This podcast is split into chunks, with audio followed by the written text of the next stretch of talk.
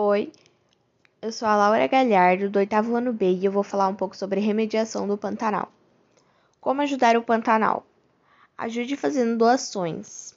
Há ONGs que arrecadam doações, tanto de alimentos, materiais, dinheiro e outras coisas.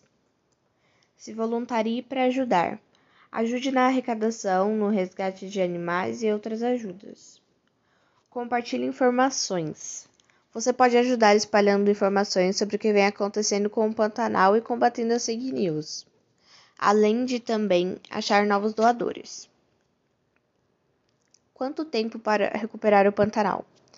Faz mais de 100 dias que as queimadas estão acontecendo e estima-se que o Pantanal Mato Grossense perdeu 20% da biodiversidade.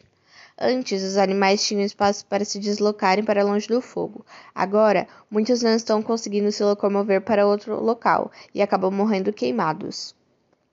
De acordo com os pesquisadores, é necessário cerca de cinco anos sem queimadas para conseguirem retornar.